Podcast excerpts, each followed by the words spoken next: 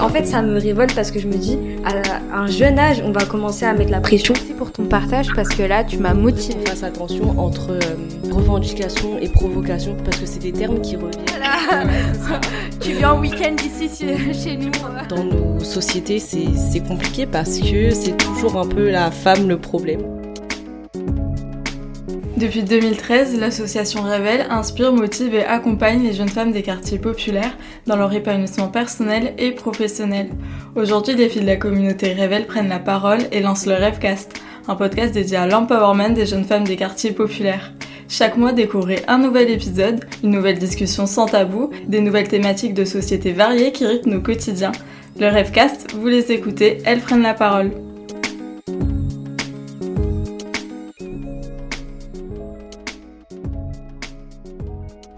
Élèves de ce lycée ont besoin de toi et on a besoin de leur thune. Je me charge du côté commercial et toi de la thérapie. La thérapie? La thérapie sexuelle, comme ta mère. Sexologue, non mais t'imagines C'est un super plan Tu pourrais être populaire Ce qu'on vient d'entendre, c'est un extrait de la série Sex Education. Sortie en 2019, elle a participé à démystifier l'éducation sexuelle chez les jeunes et les moins jeunes. Consentement, ISD, identité de genre, plaisir féminin et bien d'autres sujets sont abordés le tout avec un discours sans jugement, libérateur et bienveillant. Une posture qui reste trop peu, voire pas adoptée dans les cercles familiaux ou à l'école.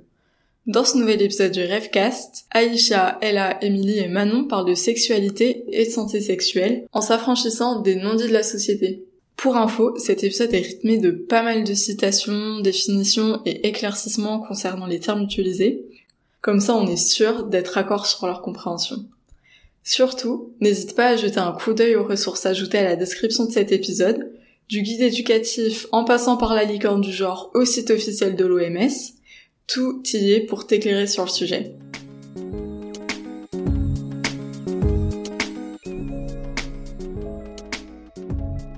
Bonjour à tous, j'espère que vous allez bien. Personnellement, je m'appelle Ella, j'ai 16 ans et je me considère en tant que hétérosexuelle. Moi, c'est euh, Aïcha, j'ai 21 ans et euh, je me considère aussi en tant que euh, hétérosexuelle. Et euh, moi, c'est Manon et je suis bisexuelle.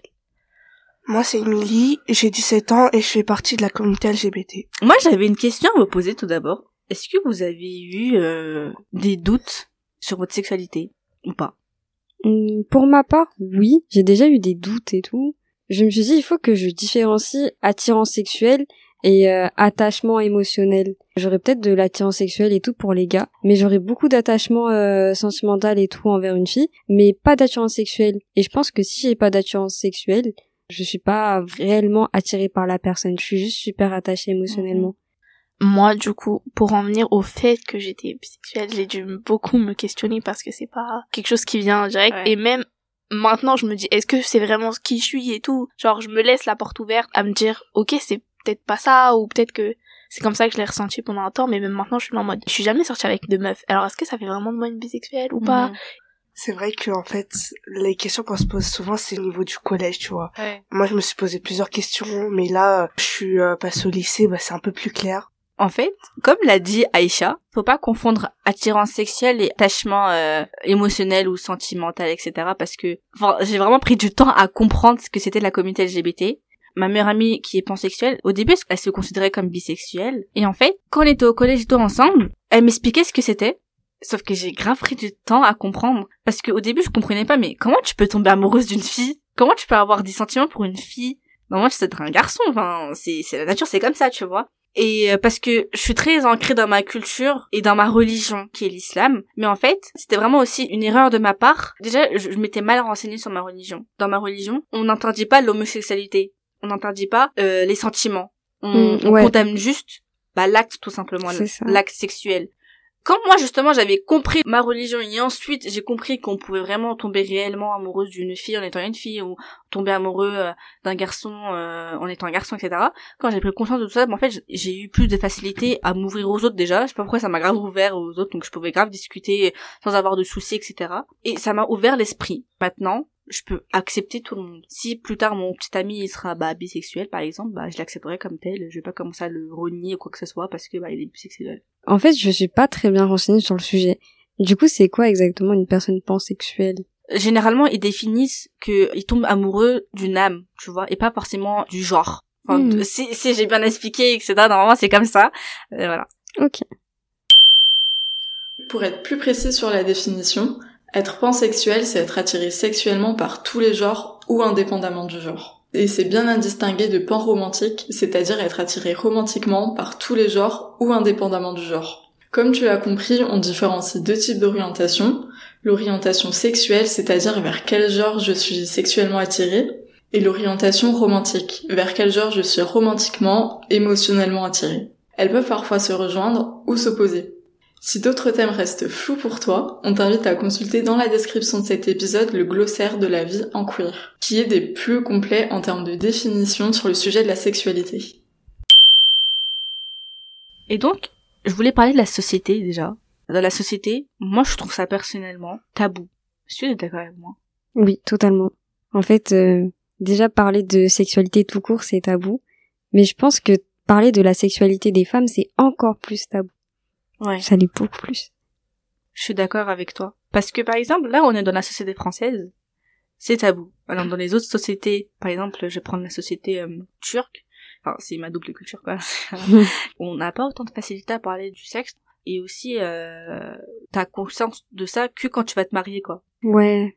Enfin Dieu merci j'ai des parents, ils sont ouverts d'esprit et du coup ma mère elle m'expliquait ça depuis toute petite et ça me faisait plaisir de parler de ça avec elle et elle me comprenait et je trouve que dans certaines cultures bah la sexualité c'est tabou jusqu'au mariage. Bah en vrai, je te rejoins totalement dessus. Je suis indienne. Dans ma communauté, euh, la sexualité c'est super tabou, voire même genre tu sais sortir avec quelqu'un, c'est super mal vu et tout dans notre communauté. Et euh, sachant que déjà ma famille elle est musulmane et euh, du coup indienne, c'est euh, on va dire que ça rajoute encore plus euh, de choses taboues autour de tout ça. Du coup, c'est c'est difficile en fait de briser la glace, tout ça. C'est c'est vraiment compliqué et on en apprend vraiment plus seulement quand on atteint un peu l'âge à laquelle bah en fait on, on va se marier. Moi, par rapport à vous, bon, du coup, je suis française. Dans ma famille, on en parle plutôt librement, on va dire ça. Genre, ça a jamais été vraiment un tabou. Mais c'est pas pour autant que, genre, on va en parler. C'est un peu bizarre, en gros, euh, genre, pas de famille et tout, qui font des blagues de cul, et voilà, ça arrête là. Mais après, je sais que si personnellement j'avais un problème et que je devais en parler, je pourrais. Parce qu'il n'y a pas de truc euh, par rapport au mariage ou quoi, c'est pas tabou. On va pas s'asseoir et en parler comme ça, tu vois, j'ai jamais eu de réunion où ma mère elle s'est posée ou mon père et tout, ils m'ont parlé des préservatifs et tout, il y a jamais eu ça. C'était tellement naturellement dans les conversations et que ça s'est fait et c'est plutôt cool, je trouve. Moi personnellement, c'est pas quelque chose euh, qu'on va parler comme ça, genre en repas de famille ou quoi. Mais si j'ai une question, bah je sais que je serai à l'aise avec ma mère. C'est plus avec ma mère, pas avec mon père. J'en ai jamais parlé avec mon père. Et du coup, bah si j'ai une question par exemple sur euh, le sexe ou euh, je sais pas moi sur ma sexualité, bah j'en parlerai avec ma mère parce qu'elle est ouverte d'esprit. Alors que, enfin, elle est d'origine turque et tout, c'est c'est quelque chose qui est quand même euh, peu commun. Donc j'ai de la chance à ce point-là, mais je sais que par exemple, les peu de fois où je lui posais des questions sur le sexe et tout, ou sur euh, le corps d'une femme, de comment ça marche, quoi, tout simplement, elle me répondait euh, totalement, euh, librement, sans tabou, sans gêne, et ça, ça me faisait plaisir parce que je me sentais rassurée. Venant d'une famille euh, chinoise, c'est aussi tabou. C'est plus à travers des amis que euh, que je me sens un peu enrichie sur euh, sur la sexualité. J'en ai pas trop parlé à mes parents parce que c'est quelque chose d'assez intime et du coup ça c'est propre à soi et on le partage pas. Vivant dans une euh, société française, moi je trouve que c'est moins tabou. Après ça dépend des personnes mais euh, je trouve avec mes amis c'est moins tabou, je peux parler librement, je peux leur poser des questions et ils me répondre librement. C'est vraiment un peu euh, comme toi mais euh, et là mais euh, moi c'est avec euh, mes amis. Bah moi j'ai la chance aussi sur ce point-là, c'est que je peux aussi parler de ça avec mes amis librement, avec mes meilleurs potes. Je suis contente. Parfois oui j'ai des débats avec mes amis, euh, on parle euh, du sexe et tout, de comment on voit ça. Bien sûr que je serais plus à l'aise avec mes amis qu'avec mes parents. C'est normal parce que avec ma mère par exemple, je pourrais pas parler en mode comme ça. Ça va forcément être une question parce que sinon elle va, elle va jamais m'en parler. Mm. Elle m'en parlera que quand je me marier. Mais si j'ai une question, oui je le poserai. Mais sinon comme ça si ça arrive bam euh, instantanément, bah ça justement je serais plus à l'aise avec mes amis. Pareil, enfin, ça va dépendre des amis parce que mon cercle le plus proche, ils sont très, euh, j'allais dire conservateurs, mais bon, voilà. Vous avez compris l'idée. Du coup, à eux, je vais pas trop en en parler. Enfin, si je vais en parler avec eux, ils me répondent quoi, mais ils vont pas aller vers moi pour en parler. Et on n'en parle pas trop entre nous. Mais après, j'ai d'autres potes, on se tape des conversations tous les midis. euh, Ouais. Vraiment, je me dis, purée, il y a des gens qui entendent ça, tu vois. Et c'est tellement rafraîchissant. Enfin, je sais pas, je me dis, Ouah, je peux jamais en parler avec personne d'habitude. Genre c'est juste moi, mes livres et mes vidéos YouTube. Et là, euh, genre vraiment en parler, avoir différents points de vue et tout, c'est tellement cool. Genre faut en parler justement, expliquer parce que sinon on peut pas savoir. La communication c'est vraiment important. Ouais, je suis grave d'accord. Ouais, je suis grave d'accord avec toi aussi. Moi perso, je suis nouvelle dans tout ça, du coup j'ai pas eu l'occasion d'en parler tout ça avec mes potes, mais j'en ai déjà parlé. Et euh, généralement, ouais, enfin tu sais comme t'as dit les vidéos YouTube et tout, bah moi perso justement, j'en ai plus appris sur la sexualité grâce au réseau. Je pense que ouais, il y a beaucoup de trucs en mode c'est euh, body positive ou même euh, ils, ils en apprennent plus sur la sexualité de la femme, tout ça.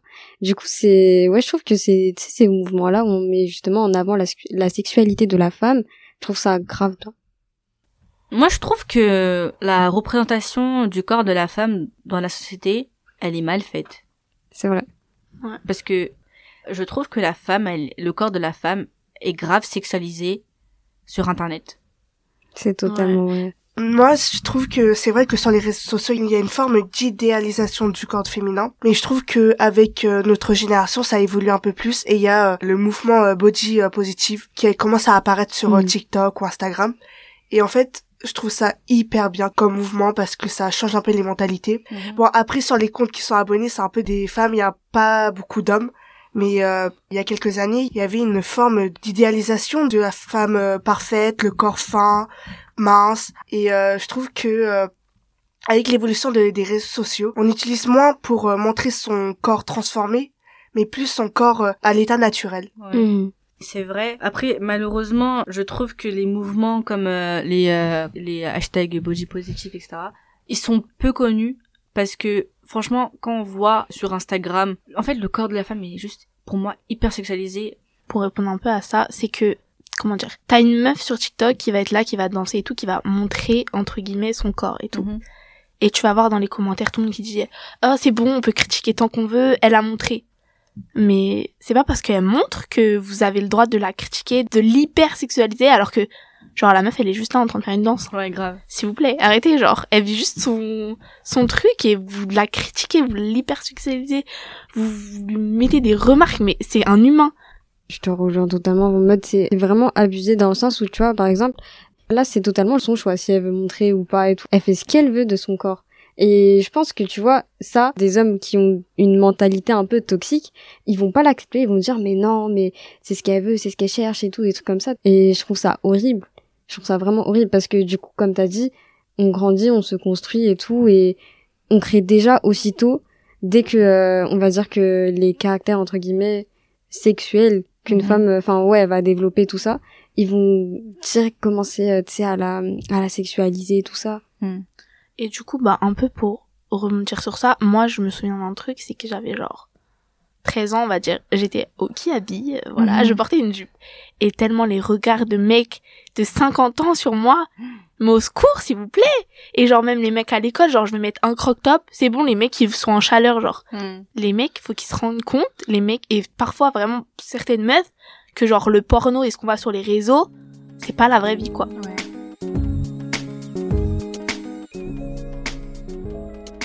C'est vrai que sur les réseaux sociaux, le mouvement Pody Positive a une grande force de frappe ces dernières années. Pourtant, est-ce que tu savais que c'est pas sur Instagram qu'on retrouve les racines des mouvements d'acceptation de son corps, mais à Central Park, à New York? Symboliquement, on date cette naissance en 1967 lors d'un fatin. Là, t'as peut-être fait le lien avec le sit-in, une manifestation pacifique qui consiste à occuper un lieu public assis. L'idée de cet événement était de se rassembler pour protester contre les préjugés attribués aux grosses personnes. D'ailleurs, j'utilise l'adjectif grosse comme j'aurais très bien pu le faire avec mince, grande, petite ou n'importe quel autre adjectif qualificatif. Tout ça pour dire que certains s'accordent même à dire que c'est bien avant ce rassemblement que le mouvement est né. Mais bon, ça c'est une autre histoire qu'on garde pour un autre épisode. Pour en revenir au sujet, le body positivisme, c'est l'acceptation et l'amour de soi pour un meilleur rapport avec son corps dans tous les domaines, comme la sexualité, qui est, d'après l'OMS, un aspect central de l'être humain tout au long de sa vie. On n'aurait pas dit mieux.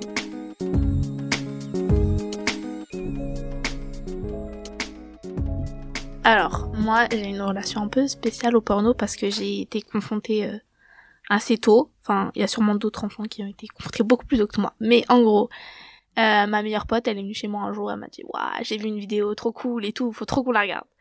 Donc, on était sur l'ordi de chez moi avec genre moi, ma meilleure pote et deux autres de mes potes et on a regardé un porno. Je sais pas, j'ai l'impression que ça a duré des heures, mais peut-être que ça a duré genre cinq minutes, tu vois.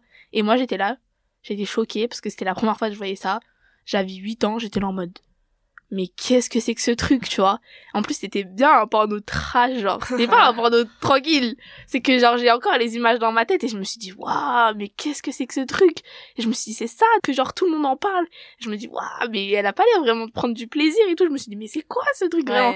Et genre, ça a tellement changé et en même temps faussé mon image pendant genre des années jusqu'à ce que je rencontre les livres qui parlent principalement de romance mm. et où il y a genre du sexe un peu et tout dedans qui du coup changent un peu ça et les réseaux aussi qui en parlaient à ce moment-là parce que c'était un peu au moment euh, du body positive et tout bah c'est un peu là où je suis rentrée dans les réseaux et je me suis dit ok il y a d'autres visions que ce que j'ai vu à 8 ans tu vois et ce que j'ai vu après parce que je me suis dit ok bah c'est comme ça c'est c'est ça que tout le monde fait donc je dois le faire tu vois mm-hmm. mais la pornographie je trouve que c'est vraiment pas représentatif de la réalité en fait, elle est trop ancrée, je trouve, de notre génération. Par exemple, euh, moi, dès le collège, ça parlait de, de porno et tout. Enfin, les gars, ils parlaient que de ça. Et en fait, je trouve que justement, ça montre grave une mauvaise image de la femme parce que on, la voit en tant que soumise, on la voit bah, justement en tant qu'objet euh, pour les hommes, etc. Et, et en fait, c'est grave dommage parce que la réalité, c'est pas ça. Enfin, moi, quand je vois ça, ça me donne juste pas envie de regarder du porno ou quoi. Quand je vois la femme, bah, je me dis, bah, j'ai pas envie de m'assimiler. J'ai pas envie de voir une femme euh, être soumise, être représentée comme telle. Enfin, elle fait ce qu'elle veut, tu vois, l'actrice. Mais malheureusement, le, le l'image que ça ouais, voilà, l'image que ça donne, elle est mauvaise et en plus en, consommer trop, bah c'est mauvais aussi c'est c'est prouvé scientifiquement que c'est mauvais ça t'as moins d'empathie mmh. t'es moins concentré etc donc en fait je trouve que juste la pornographie, elle est trop intégrée dans notre euh, société et en plus de ça, elle hypersexualise le corps de la femme. Je trouve que aussi la, la, la pornographie, elle construit un peu l'idéologie de, de la femme parfaite. C'est ça en fait, c'est ancré dans la société.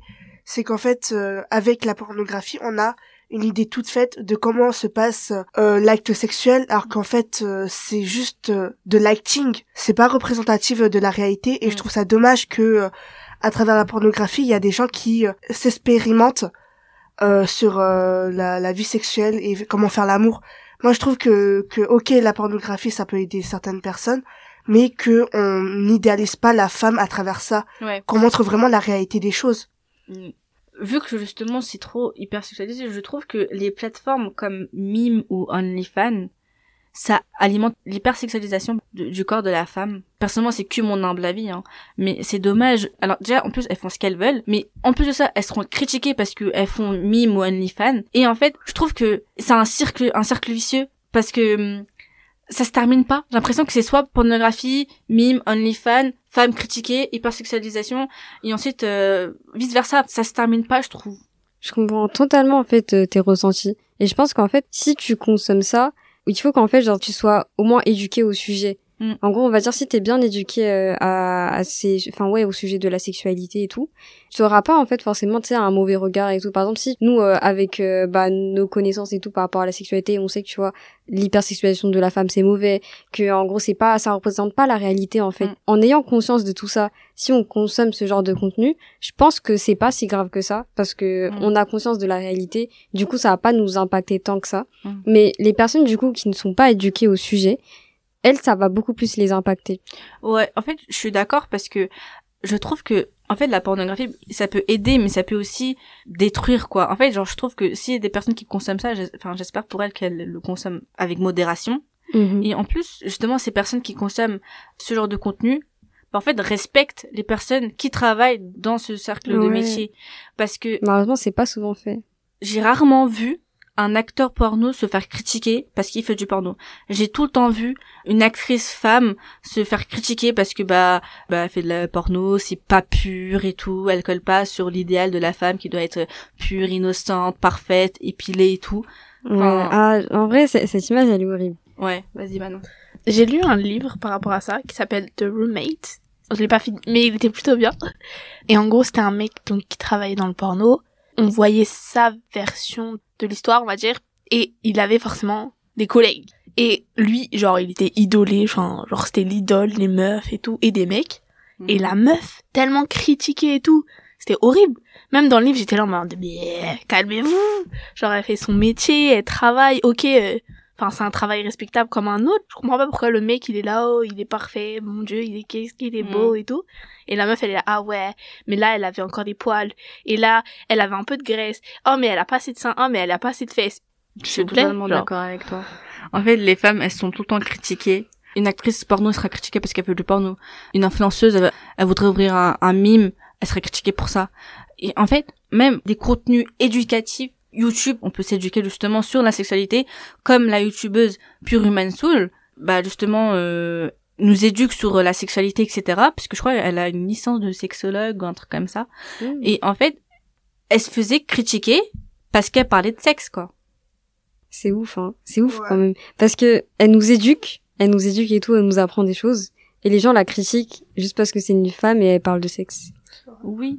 Alors que, par exemple, sur TikTok, on en parlait de toute façon avec Aïcha.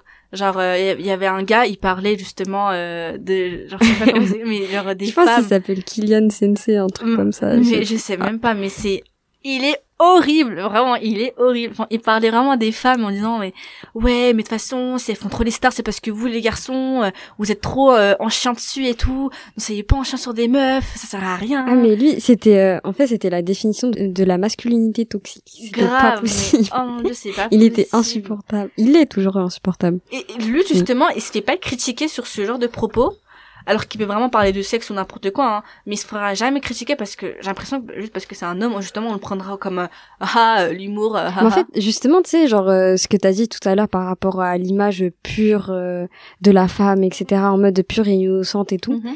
C'est vraiment par rapport euh, à tout ça, genre euh, le fait qu'une femme, je sais pas, va parler de sexe et tout, ça va se dire être tabou, ça sera critiqué, parce qu'on a tout le temps cette image de la femme pure et innocente. Et les gens, ils aiment pas quand une femme n'est pas pure et innocente, tu vois. Alors que c'est totalement normal de pas l'être, genre, euh, tu sais, on, on est aussi des humains, Mm. on fait ce qu'on veut de nos vies, genre, euh, Mm. c'est c'est ça le truc. Vas-y, Manon. Du coup, je réponds à ça parce que c'est en autre que la sexualité, c'est aussi dans la vie et tout. Genre, il y a Taylor Swift qui a dit un truc très cool. C'est qu'elle faisait la comparaison, genre en mode, un mec, on va dire, ah, il a du caractère. Une meuf, on va dire qu'elle est hystérique. Tu vois, et c'était que ça, que ça, que ça. Ouais. Et je me suis dit, mais purée, c'est tellement vrai. Ouais. Tu sais, un truc en plus, genre euh, l'hystérie, c'est un mot en gros euh, qui a été défini bah, du coup par un homme et il disait que c'est une femme en fait. En fait, c'est c'est un truc euh, d'énervement tout ça. Enfin, je sais pas très bien comment le définir, mais en gros, elle sera super énervée et ça ça sera à cause euh, de son utérus. Ouais. Et genre ça sera causé à cause de ça et du coup. C'est pour ça que genre tu sais euh, là récemment et tout il y a plein de gens ils essayent de ban ce mot ils disent bah non ça se dit pas l'hystérie et tout Ouais. ils, ils ont considéré ça comme une maladie de l'utérus Oh mon dieu, c'est horrible, vraiment.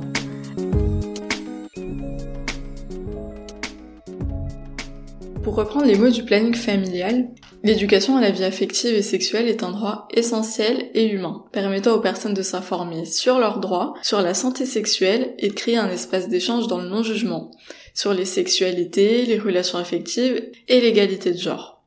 L'éducation à la vie affective et sexuelle est un droit essentiel. Et pourtant, le nombre de jeunes ne se sentant pas assez éduqués sur le sujet persiste. Depuis la loi du 4 juillet 2001 relative à l'IVG et à la contraception, les établissements scolaires ont l'obligation de proposer à leurs élèves des séances d'information et d'éducation à la sexualité trois fois par an. Quinze années plus tard, en juin 2016, le Haut Conseil à l'égalité entre les femmes et les hommes publie le rapport relatif à l'éducation à la sexualité. Il dresse en quelque sorte le bilan de ces 15 premières années d'application de la loi et de ses effets. Et on vous avoue qu'une phrase nous a pas mal interpellés, j'ouvre les guillemets, L'application effective des obligations légales en matière d'éducation à la sexualité en milieu scolaire demeure parcellaire.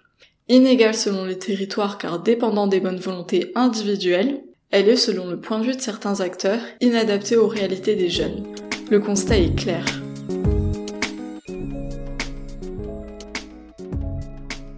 Mais euh, même quand justement on essaye de s'informer sur la sexualité par des youtubeuses qui en parlent parce que bah par exemple bah, je suis une femme donc euh, j'aimerais bien regarder euh, une femme expliquer ça donc elle va forcément plus me comprendre qu'un homme. Donc Pure Human Soul par exemple elle se faisait critiquer mais oh mon dieu mais d'une manière horrible. Elle se faisait extrêmement critiquer alors que elle, enfin, elle est, enfin, elle a une licence de sexologue. Enfin, c'est pas rien. Donc, elle est informée sur ce sujet-là. Et franchement, connaître son corps, connaître justement la sexualité, c'est important, je trouve, surtout quand tu te construis euh, Ouais, à tu cet âge-là, grandis, quoi. tout ça. Ouais. Mais en plus, euh, moi je trouve que c'est bien que tu sais, bah, une fille qui a un peu plus de recul et un peu notre vision des choses et tout sur la sexualité, elle puisse nous en parler parce que, on va dire, euh, en réalité, les cours d'éducation sexuelle à l'école, c'était pas top top. Mm. En mode, euh, c'était un peu gênant tout ça. euh, ils apprenaient juste à mettre euh, un préservatif et ils le faisaient sur une banane et tout. C'était, euh, Ouais. c'était un peu. nous on avait vraiment euh, nous on avait vraiment euh, en tout cas moi au collège ma prof elle avait vraiment un god euh, vraiment un sextoy euh, Mais moi, c'est, euh, moi, j'ai, j'ai eu mes cours de prévention sexuelle euh, qu'à partir du lycée. Et Ah en ouais fait, ça par... ouais, c'est très tard. Ah ok. C'est très très tard. Et en fait, ça parlait surtout du consentement ouais. et des maladies transmissibles. C'est tout. Il y a Oui, rien moi de- je trouve que c'est mieux que rien, tu vois. c'est Ouais, ça, mieux mais, que euh, rien.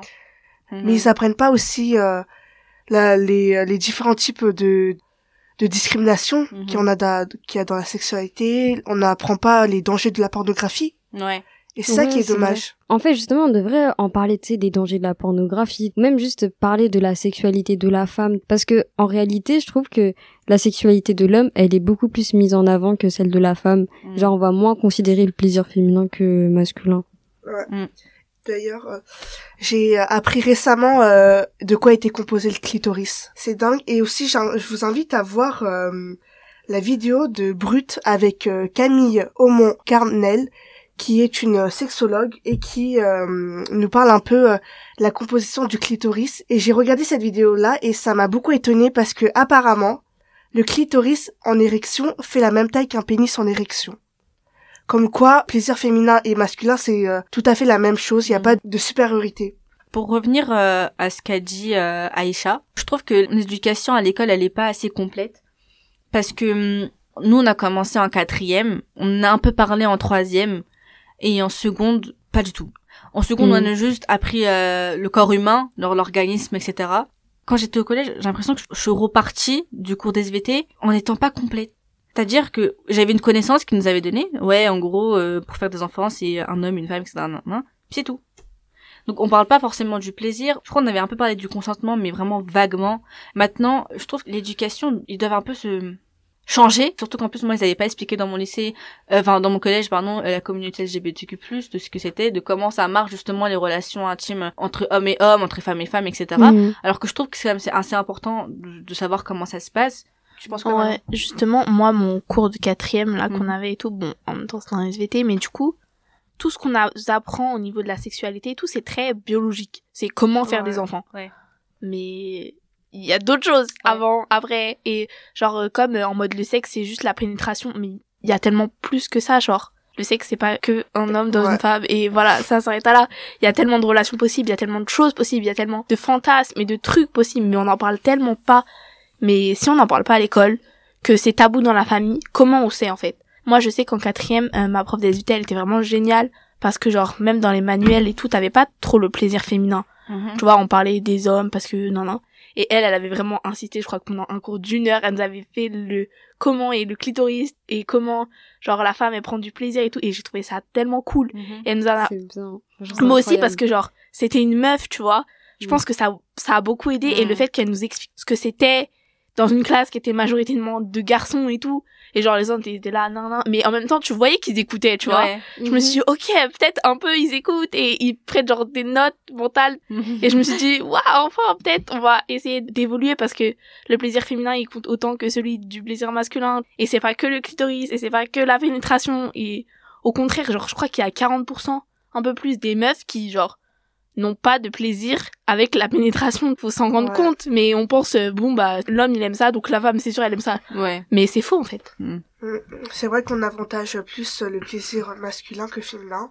Par exemple, je rebondis ce que tu viens de dire, Manon, c'est que euh, par rapport au cours d'anatomie en SVT, on apprend plus l'aspect du pénis de l'homme, euh, son, son fonctionnement et tout, mais on n'apprend pas euh, vraiment euh, l'organe du plaisir. Moi personnellement, je savais pas qu'il y avait euh, il y avait un clitoris, tu vois. Moi, j'avais juste euh, l'idée de euh, d'un vagin, les ovaires, Mhm. euh, l'utérus et c'est tout juste l'organe Ouais. reproducteur, pas Même du chose. plaisir. Mhm. Tu sais, justement, ça montre euh, juste que en fait, on n'est pas du tout assez éduqué euh, en fait par rapport au sujet. On apprend vraiment tous les jours. Mm. Là, déjà, euh, Émilie elle nous a appris aujourd'hui euh, l'érection féminine et tout. Et même tout à l'heure, avant qu'on commence l'épisode, on en parlait un peu et euh, Ouais. elle avait parlé de l'éjaculation féminine. Et j'étais, j'étais choquée. En fait, en gros, genre, tu sais, j'étais pas au courant de tout ça. Ouais. Et je me dis, euh, ouais, en fait, euh, on nous éduque tellement peu sur euh, la sexualité de la femme et tout que c'est, en fait, tu sais, c'est grave. Genre, euh, j'ai 21 ans et j'apprends ça aujourd'hui. Genre, Ouais. Ouais, ouais. Vas-y, Émilie. C'est vrai que euh, on apprend plus par soi-même que par euh, l'enseignement d'autres Mm. d'autrui. Et ça qui est dommage, c'est qu'en fait, euh, comme c'est tabou, on en- on n'ose pas en parler et du coup on garde tout en nous et on fait euh, des recherches, on regarde des documentations et je trouve ça dommage parce qu'en fait chacun se fait une idée de ce que c'est la sexualité, Mm. mais on n'a pas une idée commune. Ouais. Justement, je, je trouve que peut-être que l'école devrait changer justement son, son système éducatif sur ce sujet-là. Moi aussi, je voulais parler d'un truc, c'est que je trouve que le consentement, j'ai l'impression à l'école, il est pas, il est pas assez abordé. ouais, c'est pas du tout assez mis en avant et tout. Ouais, franchement, je trouve que le consentement, ça doit vraiment être important, mais d'une puissance, genre, j'appuie vraiment. C'est vraiment le pilier de toutes les relations sexuelles possibles. Ouais. ça. Le, le consentement, c'est que, en fait, juste de, de dire oui, ça doit vraiment être un oui. De dire non, c'est vraiment un non. Et en fait, voilà. voilà, c'est, par exemple, euh, malheureusement, genre, euh, bah, moi, quand j'avais regardé des, du, du porno, c'était vraiment à mon insu parce que je voulais pas en regarder. C'est- parce que justement, les garçons, ils faisaient que de parler de ça. Et franchement, tu vois, alors, euh, est-ce que je voulais regarder, est-ce que je voulais pas regarder, bah, ils savaient même pas. Donc, ils m'ont juste envoyé Mm. ça en mode, ah, bah, regarde, tu vois. Euh, le consentement aussi, faudrait pour moi qu'il soit appris très jeune parce que il y a le consentement ok dans les relations sexuelles et tout, mais t'as aussi genre il y a des gens qui supportent pas des câlins et t'en as d'autres qui les forcent Ouais. et tout. Le consentement c'est pas que genre sexuel, il y en a plein d'autres trucs, mais du coup ça fait que ça forge aussi la sexualité des autres parce que t'es petit, t'as 4 ans et on te force à faire des câlins tout le temps. Plus tard, tu vas pas vouloir en faire, tu vois. Mhm. C'est faut respecter la parole de l'autre. Comme tu l'as dit, un oui c'est un oui, un non c'est vraiment un non et un genre je sais pas, c'est pas un oui, tu vois. Ouais, c'est et on dit oui. rien, c'est pas un oui non plus, tu vois. C'est genre Ouais. parce que j'en ai vécu des trucs où j'étais là en mode mais je sais pas ce qui se passe donc je dis rien, Ouais. mais ça veut pas dire que j'étais consentante pour autant, tu Oui, vois. oui. Donc c'est faut vraiment travailler la question du consentement dès plus petit pour empêcher tous ces trucs de je sais pas, du coup je dis rien. Ouais. Mais parce qu'en fait, tu sais juste pas ce qui t'arrive, tu sais pas quoi répondre, Ouais. tu sais pas quoi dire, Tu sais pas Mm. comment réagir en fait. tu sais pas réagir. Et t'as l'autre qui dit bah elle a pas dit non donc c'est bon. Ouais. Mm. Mais bah comment je pouvais dire non si je savais même pas ce qui m'arrivait? Si Ouais. je savais même pas que je pouvais dire non à genre un adulte ou un truc. Mm. Mais il arrive tellement des trucs comme ça, des petits qui sont touchés, violés et tout, mais juste parce qu'ils savent pas ce que c'est, ils savent pas qu'ils qu'ils peuvent avoir une voix, ils savent pas ils savent Ouais. pas qu'ils peuvent dire non et tout. Je C'est grave important d'apprendre ça, mais vraiment genre depuis tout petit. Ouais, Je suis- je suis- Je suis vraiment d'accord avec Je toi. suis grave d'accord avec toi, Manon, franchement. Ouais, c'est Rien vrai à que rajouter. c'est c'est vrai que c'est vrai que la notion de consentement c'est c'est plus lié à l'acte sexuel et euh, rappelons que euh, un non c'est un viol et euh, les gens ils ont pas euh, cette notion là tu vois quand on dit je sais pas pour eux c'est un oui mais euh, mais avec une hésitation Mm. Bah, et ça euh, je reste trouve un que- non ouais, quand ça. même. Ouais.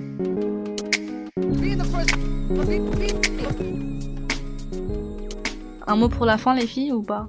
C'était très sympa de parler avec vous. Ouais, J'ai vraiment aimé c'était cette discussion. très sympa d'échanger de tout parler, ça. ouais. Ouais, moi j'ai grave aimé. Franchement, euh, j'espère que les personnes qui vont nous écouter vont apprendre un peu plus sur le sujet. Et euh, je trouve que même à cet âge-là, être informé sur ce sujet, c'est grave important. Ouais. Donc euh, je vais grave faire de la pub avec mes amis. Et surtout, n'hésitez pas genre, à en parler à autour de vous, aux Ouais. gens avec qui vous avez confiance, hein. Mais euh, enfin même l'infirmière scolaire, genre ouais, elle s'en fout, tu vois. T'as la psy, t'as t'as tout, tu Ouais. peux parler à vraiment genre parler à tes potes, t'as une question, il y a Google. Ouais. Vraiment, reste pas sans réponse et reste pas genre inculte un peu, on va dire. Genre t'as une question, tu te dis oh ok comment c'est ça Ouais, et essaie de trouver la réponse. ouais plutôt que te dire ok je crois que je sais donc c'est comme ça que je vais faire. Ouais. La plupart du temps c'est pas bien fait. Voilà, sachez-le, Voilà, bah, renseignez-vous. merci beaucoup les filles. En tout cas, cet épisode était fait avec euh, la Cité Audacieuse. Et euh, on a kiffé. Voilà, Ouais. comme d'habitude. euh, on, on vous retrouve euh, pour de prochains épisodes. Merci. Bye.